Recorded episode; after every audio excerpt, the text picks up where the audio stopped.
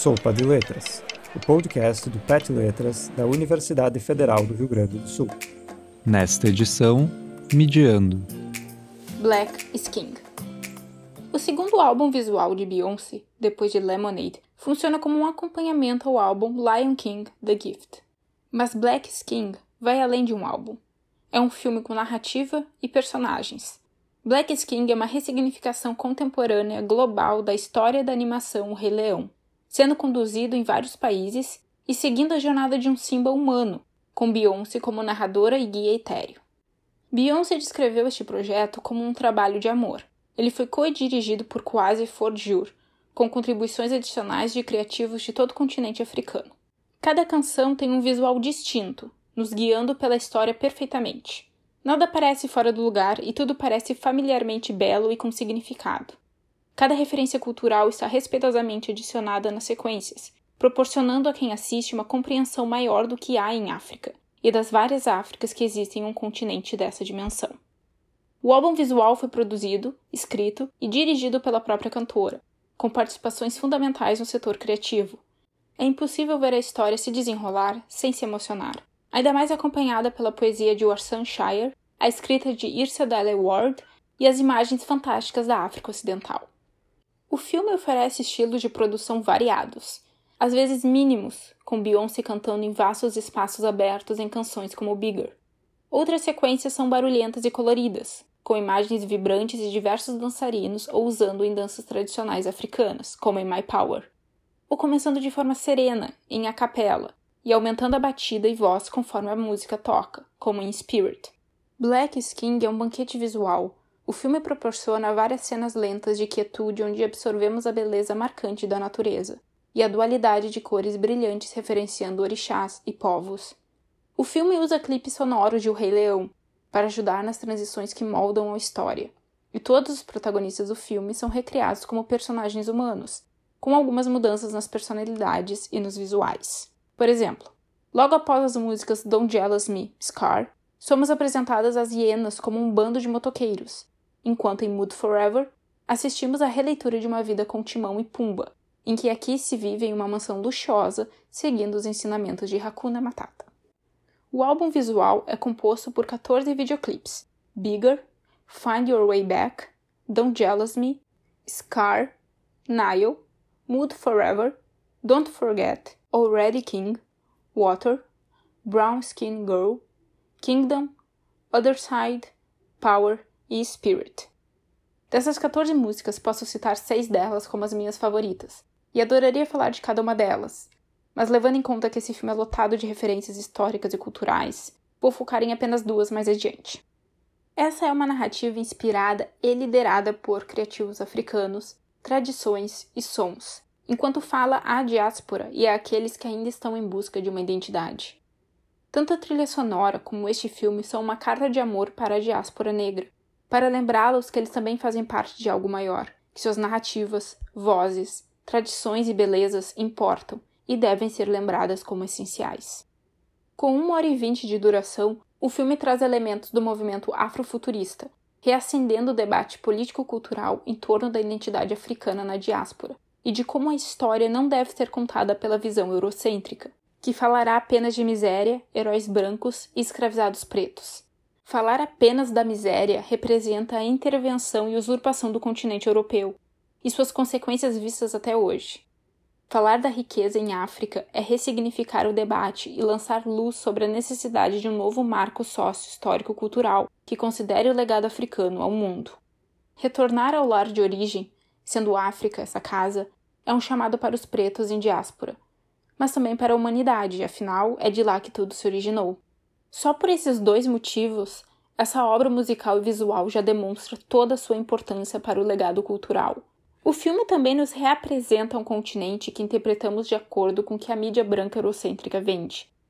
Durante o processo criativo, também se considerou a visão dos artistas e criadores locais.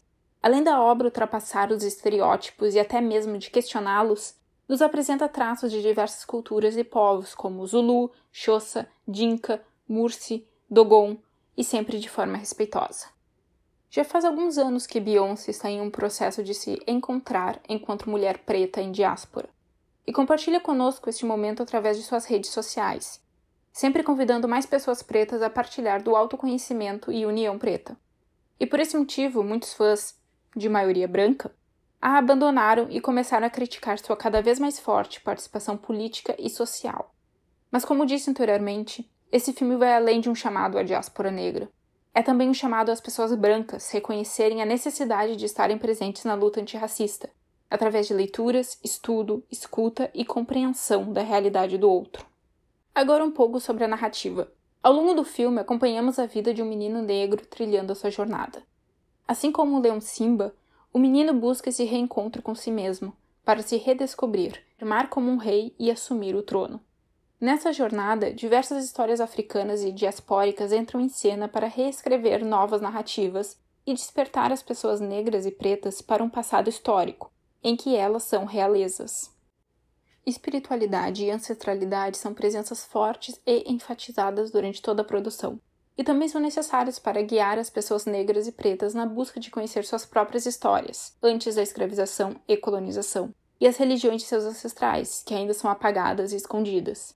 Representatividade negra midiática, masculinidade, feminilidade, poder feminino, comunidade como parte do valor africano, cultura iorubá, orixás e autoestima também são exaltados ao longo de todas as músicas.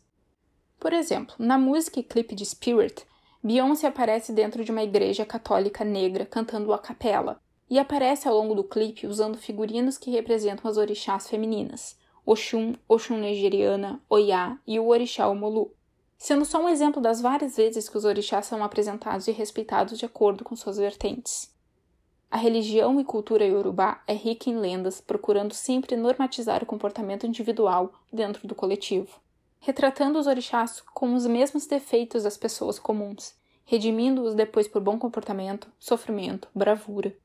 Em Black Skin vemos essa mesma dualidade de bem e mal nas personagens e nos orixás representados, pois a cultura iorubá acredita que a dualidade está presente em cada ser vivo, pois todos são essenciais no ciclo da vida. Agora vou falar brevemente de duas músicas fundamentais em sua representatividade tanto em questão de letra como no visual em seus videoclipes.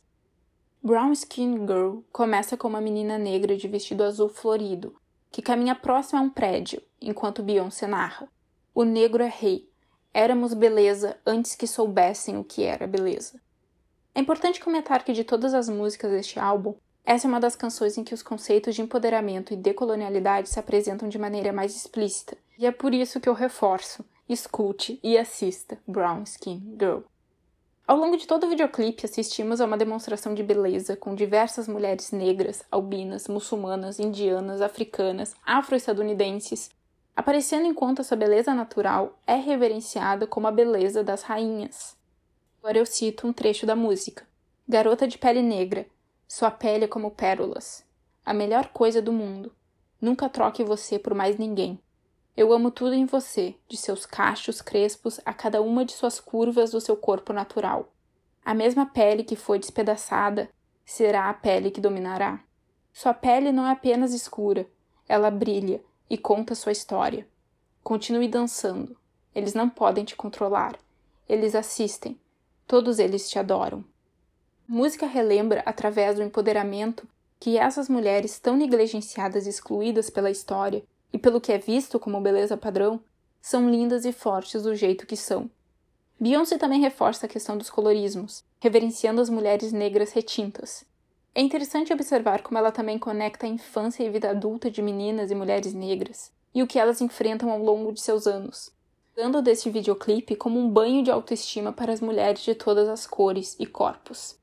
Outro videoclipe que funciona como uma sequência Brown Skin Girl é My Power no qual Beyoncé escolheu trabalhar com o conceito feminino de empoderamento, poder interno de cada uma, da importância da história do indivíduo e sobre como a coletividade e o seu empoderamento são imprescindíveis para vencer esse embate racial que está instalado na sociedade desde a colonização.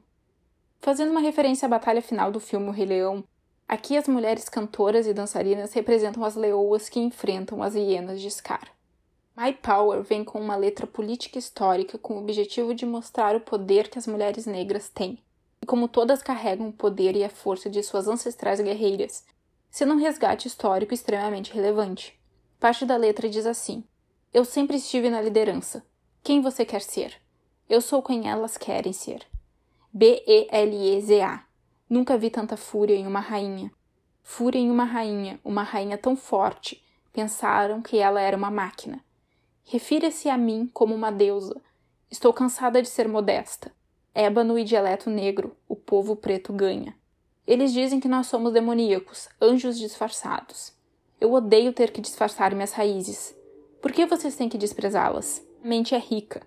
É por isso que estou fazendo depósitos. Carrego todo o poder. É hora de perceber isso. Eles nunca, nunca tomarão meu poder. Na música My Power, vale destacar os diversos figurinos de cor vermelha que fazem referência ao orixá Oiá, e as mulheres Imba, conhecidas por trançar o cabelo com uma mistura vermelha, pois o cuidar de seu cabelo é cuidar da sua coroa. Os idiomas sul-africanos Zulu e Xhosa aparecem constantemente nessa música, reverenciando as diversas realezas e o seu poder ancestral.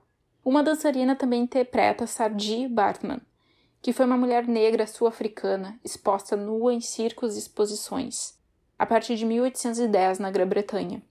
Pertencente ao povo Kwazan, Sardi foi usada e exposta aos brancos como se fosse um animal a ser estudado, não tendo sua liberdade mesmo após sua morte, como o filme Vênus Negra de 2010 apresenta.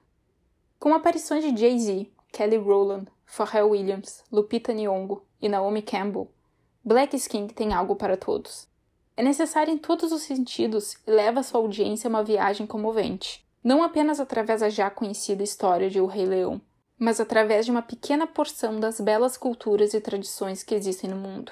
Beyoncé disse em uma entrevista enquanto promovia o filme, aspas, Creio que quando nós negros contamos nossas próprias histórias, podemos mudar o eixo do mundo e narrar a verdadeira história de prosperidade geracional e da riqueza da alma que não se conta em nossos livros de história.